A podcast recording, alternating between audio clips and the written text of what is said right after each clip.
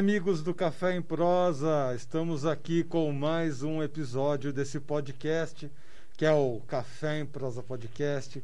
Esse que é o podcast aqui do site Notícias Agrícolas voltado aí para a cafeicultura e para o setor de cafés especiais. E hoje um podcast mais que especial, porque hoje a gente faz um ano de história, exatamente 365 dias desse nosso filhotinho esse nosso primeiro podcast raiz aqui do site Notícias Agrícolas. Já é um dos mais admirados aí do agronegócio brasileiro, né? Naquele, naquela votação online que teve lá dos jornalistas, vocês acompanharam uh, toda essa conversa. Mas para comemorar esse um ano, eu estou aqui com a minha colega, a Virgínia Alves. Olá, Erickson. Olá a todos que nos acompanham aqui por esse um ano. Pois é, Erickson, um ano de histórias é, relacionadas aí à cafeicultura. Faz um ano, então, que eu saí daquele universo de mercado, de produção e vim entender um pouquinho mais, conhecer um pouquinho mais quem está do outro lado, principalmente na produção de cafés especiais. A gente riu, a gente chorou aqui no Café em Prosa, né, Erickson? Foi um ano muito, muito, muito legal.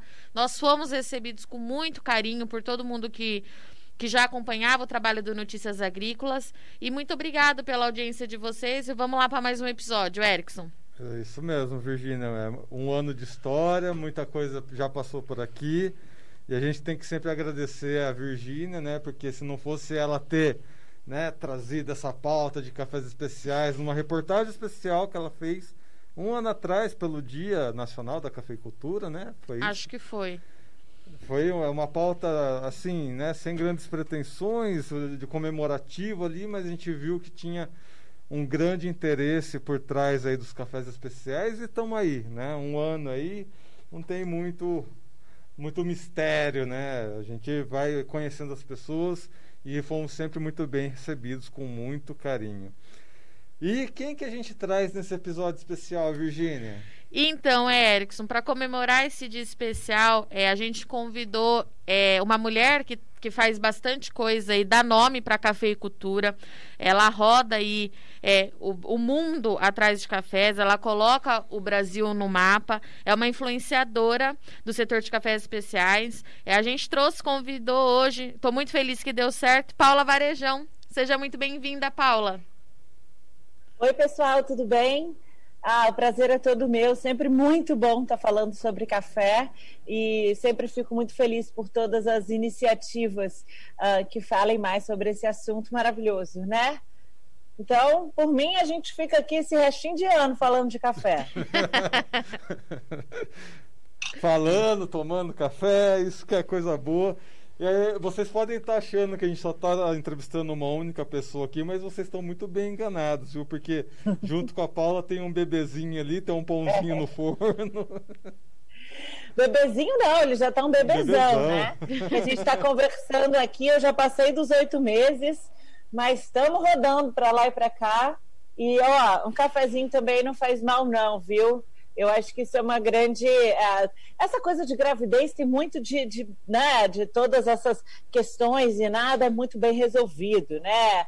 São muitas. Porque não se fazem testes em grávidas, então é, sempre tem mais de uma opinião assim que não concorda. Uh, mas eu tenho a linha de que um coadinho de manhã, um expresso à tarde não vai fazer mal pro, pro bebê, então estou grávida e estou tomando café, viu? Eu acho que tudo é a dose, não é isso? Entre o remédio e o veneno é a dose, então tudo em equilíbrio não faz mal. Eu então... vou endossar o que a Paula está trazendo aqui, porque eu tenho, eu tenho uma menininha de 4 anos e eu também tomava café, viu, Paula? Deu tudo certo. Tá linda, o Erickson conhece a Alice. É uma, eu acho que eu tomei até demais, porque é uma espoleta, é uma pipoca. Não para. Mas o Pedrinho lá em casa, a minha esposa não toma café e ele é um elétrico também, é um 220. Café é tudo de bom, gente. Parem de arrumar problemas com o café. Pois é. De boa qualidade, então, né? Tá Melhor ainda. Só que, só que eu era aquela que tomava 10 cafés, né? Agora eu tento tomar 3, mas uh, sigo com ele. Ah, vamos lá. Mas não então. por um acaso, a minha primeira pergunta era exatamente sobre a, a sua relação com o café durante a gravidez. Porque ah, é. Ah, dizem né, que muda o gosto, como tem muito hormônio sendo né, produzido pelo corpo, às vezes dá uma enjoada, ou às vezes o sabor fica mais acentuado. Você sentiu alguma diferença com relação a tomar café, não a esses outros misticismos que a gente trouxe aí? Uh, Mas o tomar café para você mudou alguma coisa? Minha gravidez foi muito, muito tranquila, né? Inclusive, eu tô mega nativa até agora, uh, subindo, descendo morro, visitando produtor, gravando programa. Então, assim, Uh, eu não tive problema nenhum. Realmente dizem que o seu paladar fica um pouco mais apurado, né? Quando você está grávida, porque o corpo é muito perfeito, né? Então, creio que a gente sente mais os gostos, os sabores, porque se tiver algo estragado, o seu corpo tem que perceber rápido, né? Estou falando isso pela lógica mesmo do, do funcionamento perfeito do corpo. Então, ah, eu acho que talvez nossos sentidos fiquem um pouquinho mais aguçados mesmo, né? E, e por eu estar tomando ah, um pouco menos de café, eu aproveito ainda mais a minha xicrinha, né? Do meu coadinho, a minha caneca de manhã, né?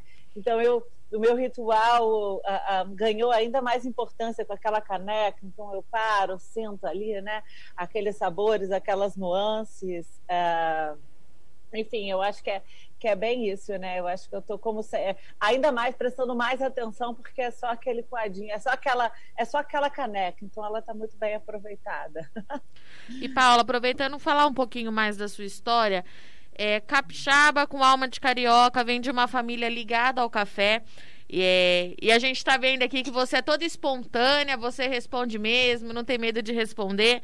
É, eu queria saber como é que foi o seu caminho é, até o setor de cafés especiais, assim. É, em algum momento você teve a vontade além disso, né? Depois que você já estava no meio, em algum momento da vida você falou não, é, vou fazer outra carreira, vou seguir outra carreira, vou fazer outra coisa, não é isso que eu quero, ou você focou no café e falou, me encontrei, é isso aqui que eu quero para mim. Como é que foi? Então, eu tenho sim essa raiz ah, no agro, né? Minha família, por parte de pai, é toda ah, de, tem fazenda, de propriedade, então sempre tive essa ligação, né? De, desde a infância, meu pai ah, tem uma fazenda no sul da Bahia e lá ele tem gado e café. Então, sempre foi uma proximidade muito grande. E eu fiz jornalismo na Universidade Federal do Espírito Santo. Meu primeiro trabalho foi no INCAPER, que é o Instituto Capixaba de Pesquisa, a extensão rural, é, que tem muito a, a, a, tem muito a ver com o desenvolvimento do Espírito Santo na produção de café. Né? O Espírito Santo é o segundo maior produtor e o Incaper tem escritório em todos os municípios e presta uma assistência muito bacana uh, aos produtores, também tem um lado de pesquisa muito importante. Então, eu fiquei três anos escrevendo muito sobre isso, né? Eu brinco que a vida dá voltas em looping, né? Que aí o café veio de novo com o Incaper muito forte, foi muito legal, na época era assessora de imprensa, mas sempre gostei muito de televisão. Então eu saí para trabalhar na afiliada da Band do Espírito Santo na época e passei um tempo trabalhando com jornalismo esportivo, trabalhei na, na no esporte interativo, na Fox Sports e depois o café volta novamente, né, com esse convite para apresentar o Tá na Hora do Café, que realmente foi um divisor de águas na minha vida, que é esse programa do canal Mais Globosat, que eu gravei duas temporadas, né, sendo uma no Brasil e outra pelo mundo. Então, uma coisa, que, uma coisa que às vezes as pessoas confundem um pouco, que acho que às vezes parece um pouco que eu sou uma especialista de café que fiz um programa. Na verdade, eu sou uma profissional da comunicação que fiz um programa sobre café.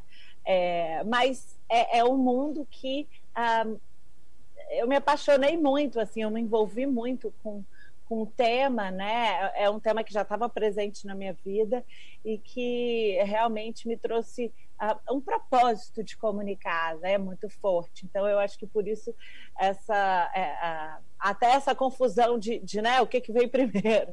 Na verdade, eu sou uma comunicadora, né?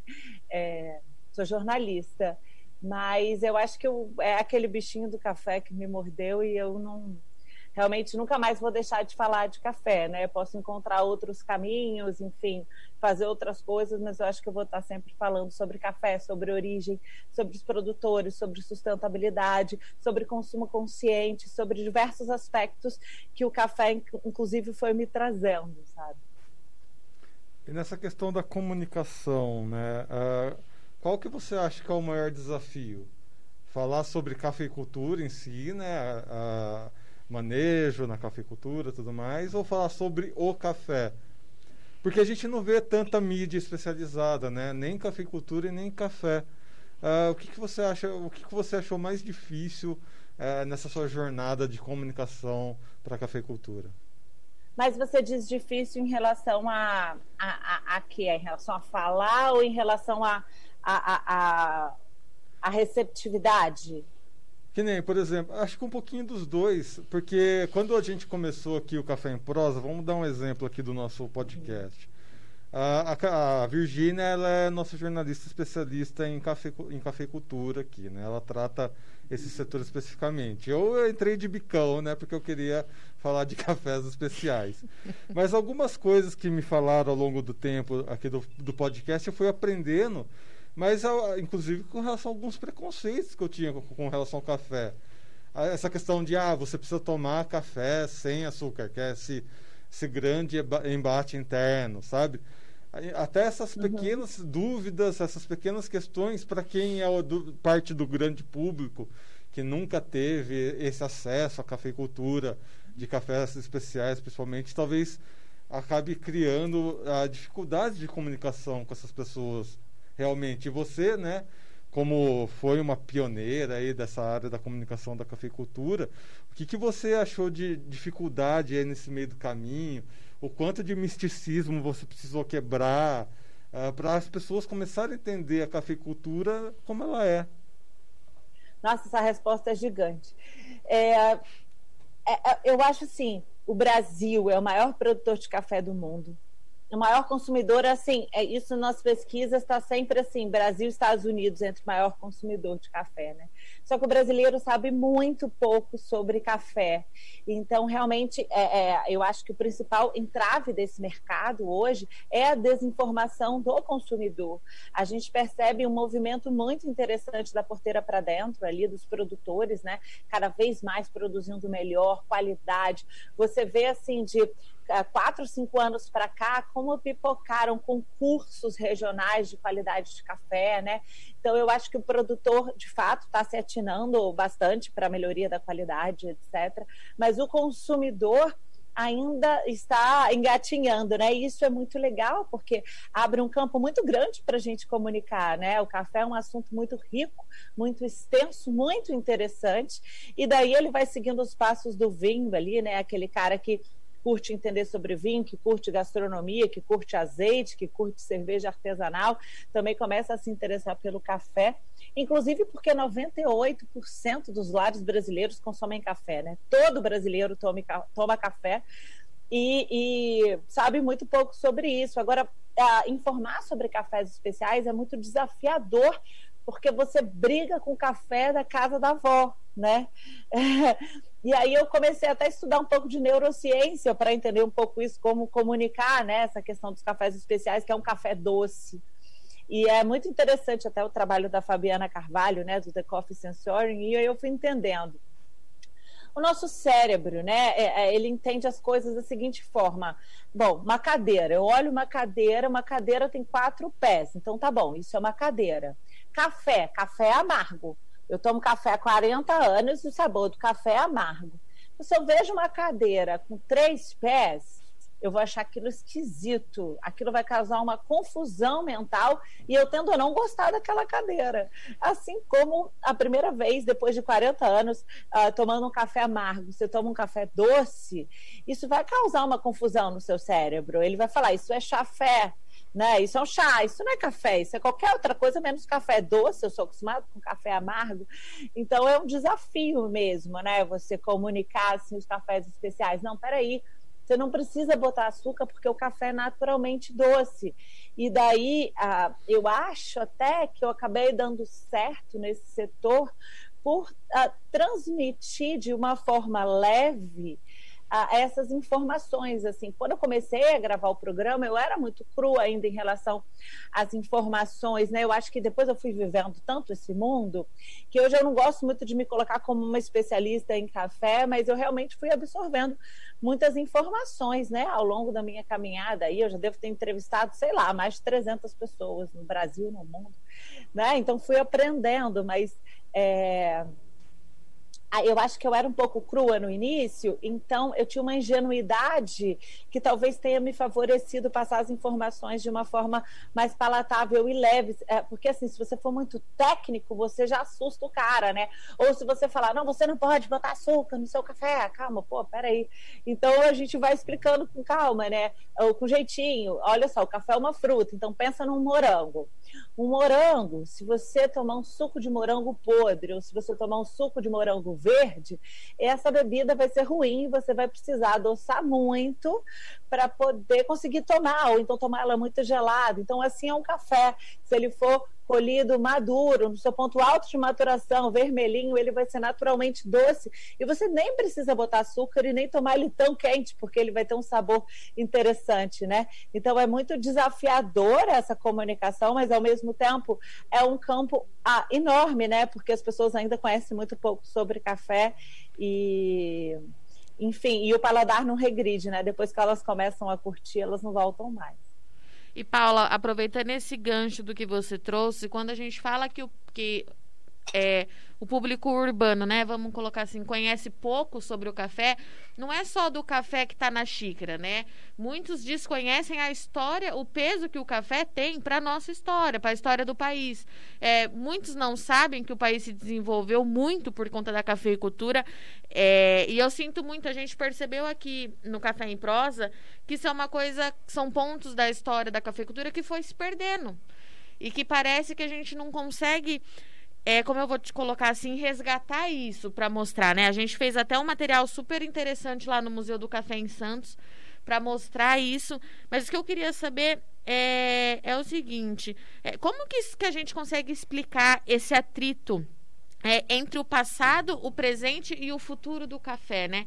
Porque quem gosta de café, gosta de café, mas é, eu sinto que enquanto trabalhando com comunicação e cafeicultura, é, a gente ainda tem muita porta para quebrar, é muita barreira para abrir, né? Muita porteira para explorar, é, para o pessoal de fato entender o que, que é a cafeicultura para o país. Como é que você avalia isso?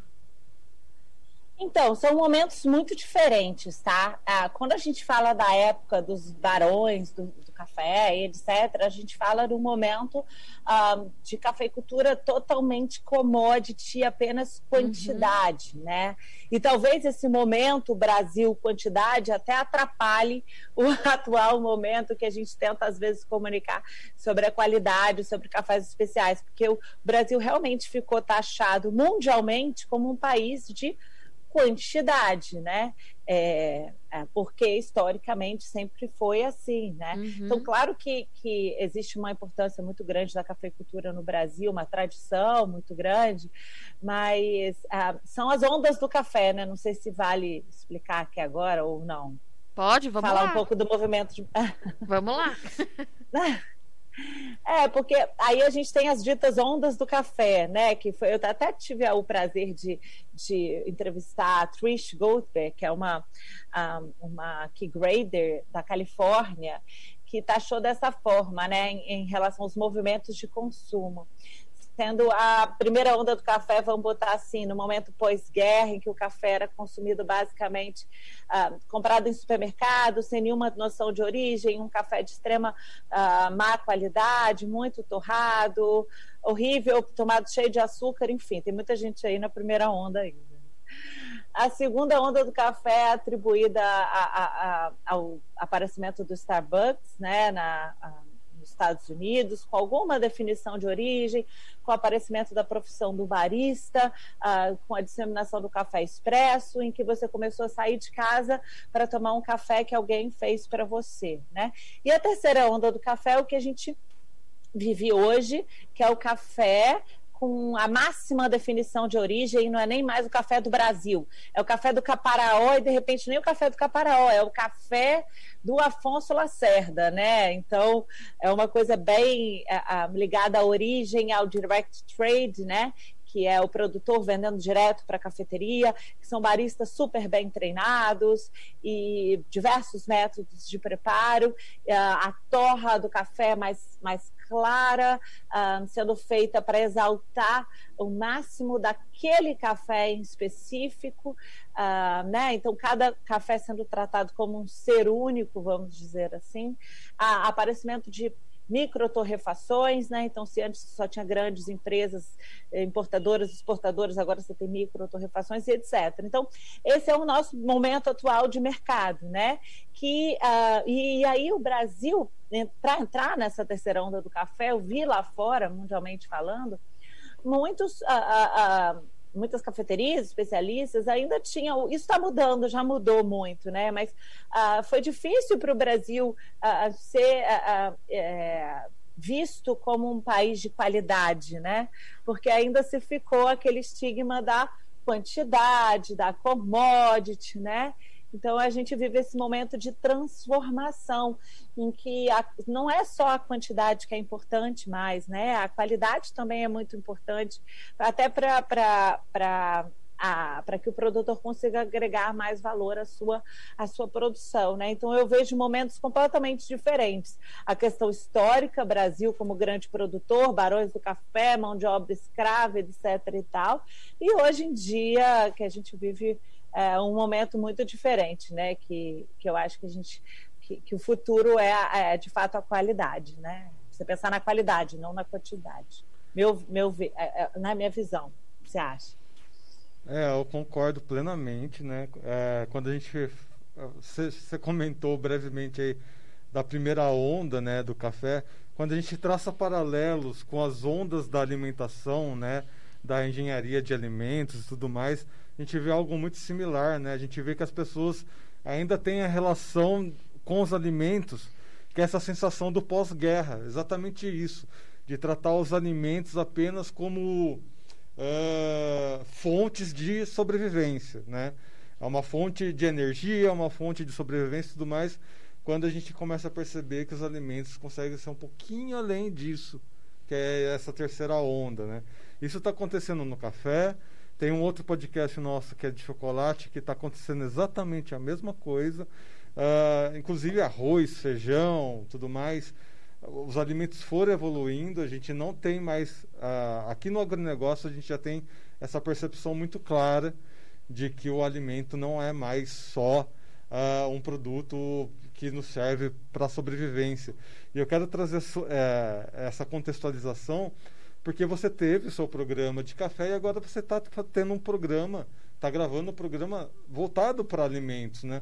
Como é que você está percebendo essa mudança uh, com relação à evolução dos alimentos? Pois é, é legal que, que o café eu comecei a contar muito as histórias por trás das xícaras, né? E mostrar a importância da procedência, de saber de onde vem o seu café, né? Das regiões brasileiras, das regiões do mundo, dos terroirs, e a importância, assim, né? Eu acho que café especial tem muito a ver com história, né? É, o café especial é muito isso. Ah, você vê, assim, nos países mais desenvolvidos em relação ao consumo de café, como, sei lá, Austrália, Japão, Londres, enfim, as principais cafeterias do mundo, você pode, entra, entra em qualquer site desses, de uma torrefação muito, uh, muito terceira onda. Você vai ver a cara dos produtores de café ali, né? Porque é aquilo. Esse é o café do João, João que é casado com a Maria, eles moram no alto do morro, sei lá, do papagaio, eles têm dois filhos e a história está muito presente no café. E aí eu comecei até a vontade de contar as histórias dos outros alimentos, né? É, essa foi uma, começou a ser uma curiosidade muito latente. Eu chegar no restaurante, falar, mas de onde vem esse peixe? Sabe? Mas de onde vem isso? De onde vem aquilo? E aí, justamente, eu, eu criei esse programa chamado De Onde Vem.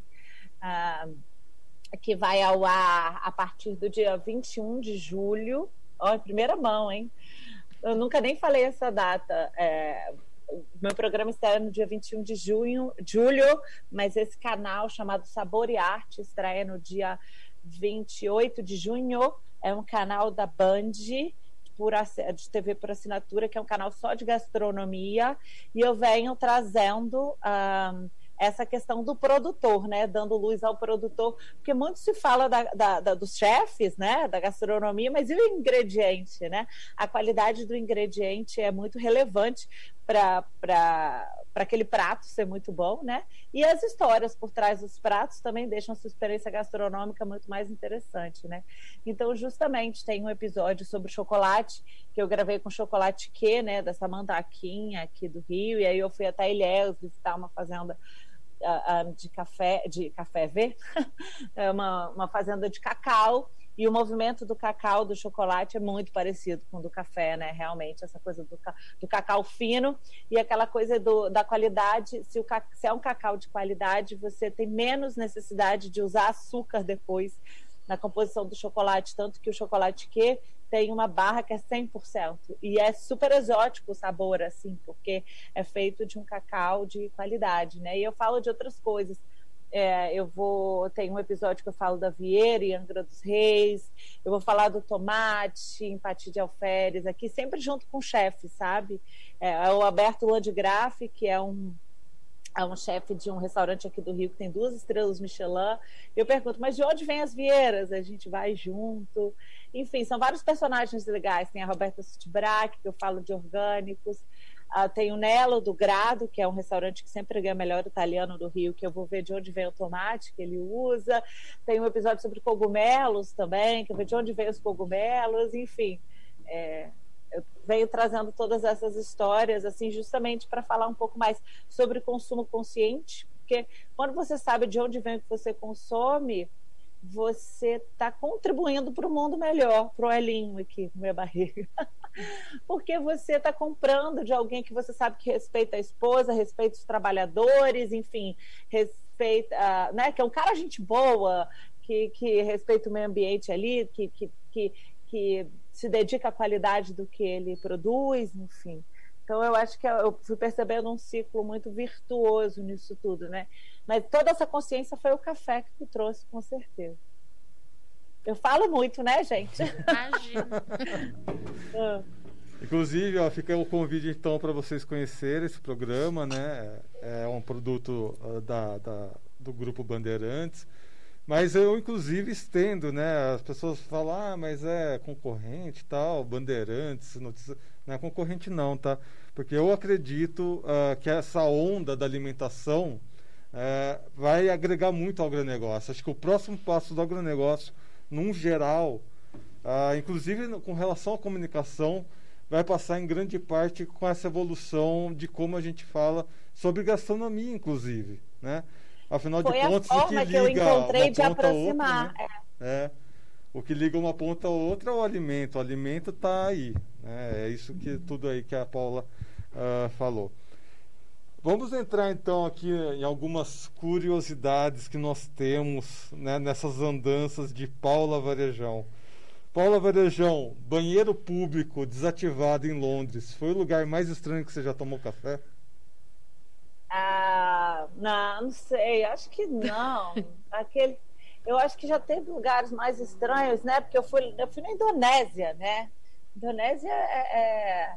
Aí eu fui num lugar, eu acho que o mais exótico, talvez, é, era um lugar que. Nossa, eu viajei a beça para chegar nesse lugar em que a moda lá com os jovens era tomar café com carvão e a galera sentava no chão e porque lá eles têm a mania também de sentar no chão e tomavam um, um café com, com, carvão fervendo dentro, né? E ficava bom? Eu acho que esse é tudo mais exótico. Olha, era bebível, assim. Depois eu fui descobrir que essa história do carvão, ela, ela assim, ela também era usada no Brasil é, pelos tropeiros, porque era uma forma de, como não tinha coador, era uma uhum. forma de decampar, decantar o pó, é, a, enfim, é porque na Indonésia eles não comem muito café também, eles põem pó com a água e, enfim. Então, o, o carvão é uma forma de você é, é, fazer. Eu posso estar falando besteira, mas é por aí, tá, gente? É, porque tem tempo que eu não falo sobre esse assunto. Mas é uma forma de você decantar o pó. Então, talvez seja uma coisa que venha do, sabe, dos parentes distantes e hoje em dia é moda entre os jovens, né? Eu achei aquilo muito exótico, assim. E Paula, Agora... quando a gente fala em café aqui do Brasil, qual é o lugar que tem seu coração? Ah, ai meu Deus. Não quero te comprometer. ah, mas eu acho que os cafés do Caparaó são muito incríveis, né? É a... Acho que os cafés do Caparaó talvez sejam bom. Às vezes tem muitos bons cafés no Brasil, né? E tem muito a ver com saber fazer também, né? A gente tem ótimos terroirs e a forma como ele é tratado, né? Eu gosto muito das montanhas do Espírito Santo também. Eu acho que é um lugar perfeito para unir turismo e, e, e café, assim. Acho os cafés do Caparaó, talvez alguns dos melhores do, do mundo estejam ali, né? Mas temos tão regiões tão interessantes, na né? Chapada Diamantina também tem muitos cafezaços. É, enfim, é difícil ficar falando, né? Senão vai ter. é uma questão regional, que aqui em Campinas a gente tem uma facilidade maior em encontrar café da Mogiana, né? Região Mogiana ali. Ah, eu adoro a Mogiana também. adoro a Mogiana, sou sempre tão bem recebida lá, galera. E a, a Mogiana tem uma cafeicultura muito desenvolvida, né? Assim, os produtores são muito bons lá. Ah, enfim, é, a gente, Mantiqueira gente... de Minas, também adoro a região ali de, de, perto de São Lourenço, né? Que é carne de Minas, maravilhoso. Cerrado Mineiro, tão relevante aí para a nossa cafeicultura, né? Sempre tão pioneiros em qualidade, em cooperativismo. Então, acho que a gente tem regiões maravilhosas aqui no Brasil, né? Cada um com o seu jeitinho. Inclusive, Carmo de Minas, né? Ali naquela região, fica aí, ó a, diferença entre alimento e experiência. Carmo de Minas tem uma experiência que você até toma banho de café. Banho você vai num café. spa lá que tem banho de café. ah, é? É. Banho de café? Sim, ó. Ó, que eu já fui lá bastante, hein? Agora esse banho de café. Eu voei de. Eu, eu... Ah, só se for quando você cai de balão toma banho de café. Isso, porque isso rolou comigo, que eu já andei de balão lá, é, é sobrevoando as, as plantações, e teve uma vez que o balão meio que posou num lugar que era, que era torto, e a gente tinha levado café, e eu tomei banho de café meio que caindo de balão. isso já rolou. É, é, literalmente uma banheira que deixa. Eu não sei, eu nunca é? fui lá também, me contaram. Ouvi dizer. Essa é nova pra mim. Essa é nova pra, pra mim também, Paula. Tô com a mesma é. cara que você, viu? É que você não tá me vendo. Mas eu tô mas depois me manda, depois me manda que eu quero ir nesse, nesse banho de café. Já fiquei vou assim. Mandar, vou mandar. Chateada. Que eu não, quem, como não me levaram nesse banho de café? Mas o café tem muita coisa curiosa mesmo, viu, gente? É muito legal, assim, como dá para explorar. Hoje mesmo eu estava falando no Instagram, assim, coisa de café e beleza, tem café e saúde também. Tem tantas cafeterias exóticas, vocês falaram, né, do, do, do banheiro público em Londres, né, que é super interessante, mas tem cafeteria de tudo quanto é jeito pelo mundo, né? Cafeteria que é floricultura, cafeteria que é loja de tênis, né? Cafeteria, café com arte também, a gente tem muito, né? Então o café, ele, nossa, ele é tão multidisciplinar, assim, ele combina com tudo, né? Aqui em Campinas tinha o café com gato. Você deixava os gatos num canto lá brincando, você ia tomar café. Mas enfim. Aí, tá bom. Aí a outra história é pets, pets. Uh, Paula Verejão, uh, você comentou né, da experiência de que uma vez que você toma café especial, uh, o paladar nunca mais volta atrás. Aproveitando esse momento de um ano de café em prosa, o primeiro café especial que eu tomei, não sei se foi o mesmo que a Virginia tomou, foi o café especial lá do Café do Moço, né? Que o, o nosso diretor, o Daniel, trouxe. Foi, ah, foi, antes de gravar o primeiro episódio, tanto que o primeiro episódio nosso foi com o Léo Moço, exatamente por essa experiência. E quando a gente tomou aquele café, realmente não parecia café, né? Parecia qualquer outra coisa. É um café que tem uma fermentação diferenciada lá tal. E desde então a gente vem aprendendo aí uh, com uh, esses novos, pala novos paladares uh, com o café. Você se lembra qual que foi o primeiro café especial que você tomou e o que, que né, você foi aprendendo aí até hoje? No, Acho que eu não lembro não, cara. Não lembro? Não lembro. cara, poxa, chato, né? Podia ter uma puta história, assim. Mas Pois é. Não me Mas algum que te marcou, assim, que você falou, não, esse realmente é diferenciado. Ai, meu Deus. É, não, não sei te falar isso, não. Sei lá, não sei. É porque eu comecei a gravar o programa, enfim, e, e, e já falava de qualidade há muito tempo. Quando eu trabalhei no Incapé, tem mais de 10 anos. E a gente já falava de qualidade. Então eu não sei exatamente qual foi o primeiro que eu tomei, sabe? Eu acho que eu não tive, assim, esse momento marcante. Não, não sei te falar. Eu sei que um dos primeiros episódios que eu gravei, uma das primeiras gravações lá Tá Na Hora do Café, foi lá na Raposeiras, né? No, no Coffee Lab. Mas foi um dos primeiros programas que eu gravei, mas eu não, não me lembro desse clique, assim. Não tenho essa história. já teve isso aqui conosco, pioneiríssima também aí nos cafés especiais. Agora a É, gente vai fazer uma brincadeira aqui então, né? A gente já está chegando nos finalmente da entrevista, que é um bate-bola. A gente vai fazer perguntas rápidas e a resposta tem que ser rápida também. É, então, café quente ou café gelado? quente. Com, açu- com ou sem açúcar? Meu café vem adoçado do pé. Cappuccino ou macchiato? Cappuccino, por favor, sem chocolate. Cappuccino é café com leite vaporizado. Me escutem, por favor. Caso tenha chocolate, avise. no copo americano ou na xícara? Ah, na caneca. Ah, escapou, hein? café sem cafeína é café? É. É café. Prensa francesa ou cafe, cafeteira, cafeteira italiana?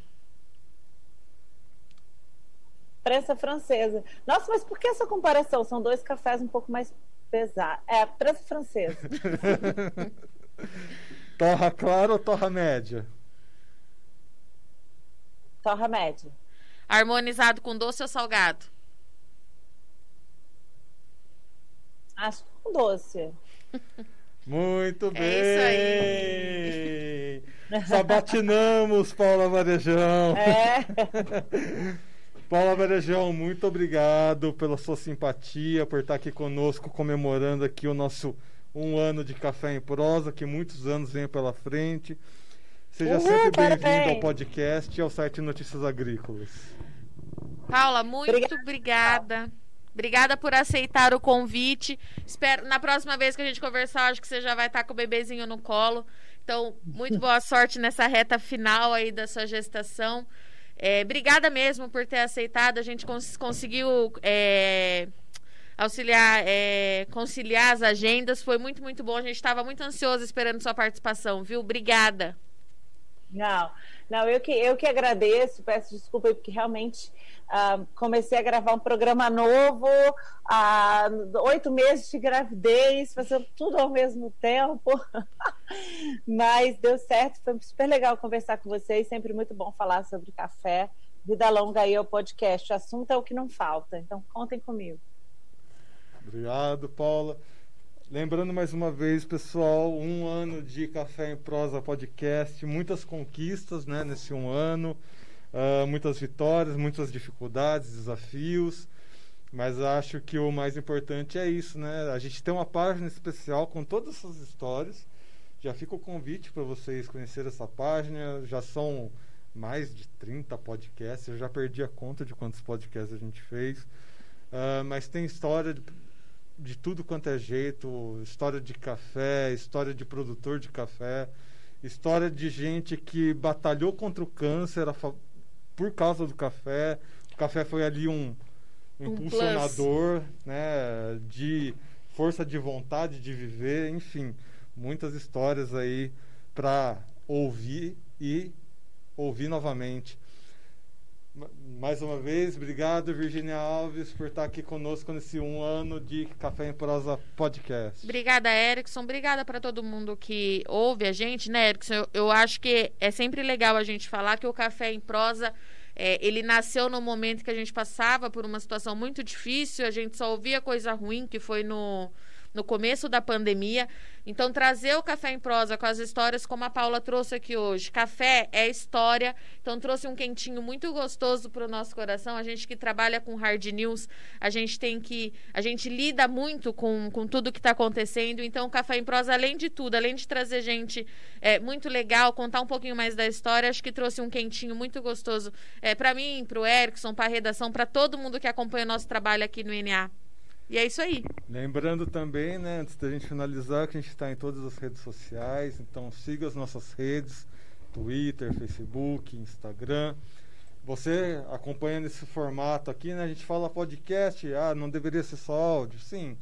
Só que a gente vê que são duas facilidades em uma, né? Você está com uma internet boa, você vê aqui esse formato da gente no estúdio, conversando aqui com a Paula, né, uh, virtualmente. Você está na lavoura, ou está no seu carro, está numa viagem, né, a negócios, a trabalho, ou uh, por diversão, você baixa o seu podcast né, uh, no Spotify ou aqui no próprio site Notícias Agrícolas e vai escutando ao longo da viagem, tranquilão. Fica aí essas duas modalidades. Mas se você estiver assistindo a versão né, vídeo, né, vendo aqui esse nosso maravilhoso set de filmagem, Deixa o seu like né, aí no YouTube, se inscreve no canal e compartilhe esse vídeo para que cada vez mais pessoas recebam esse conteúdo. Beleza? É isso aí. Um ano de Café em Prosa Podcast. Até a próxima. Um abraço.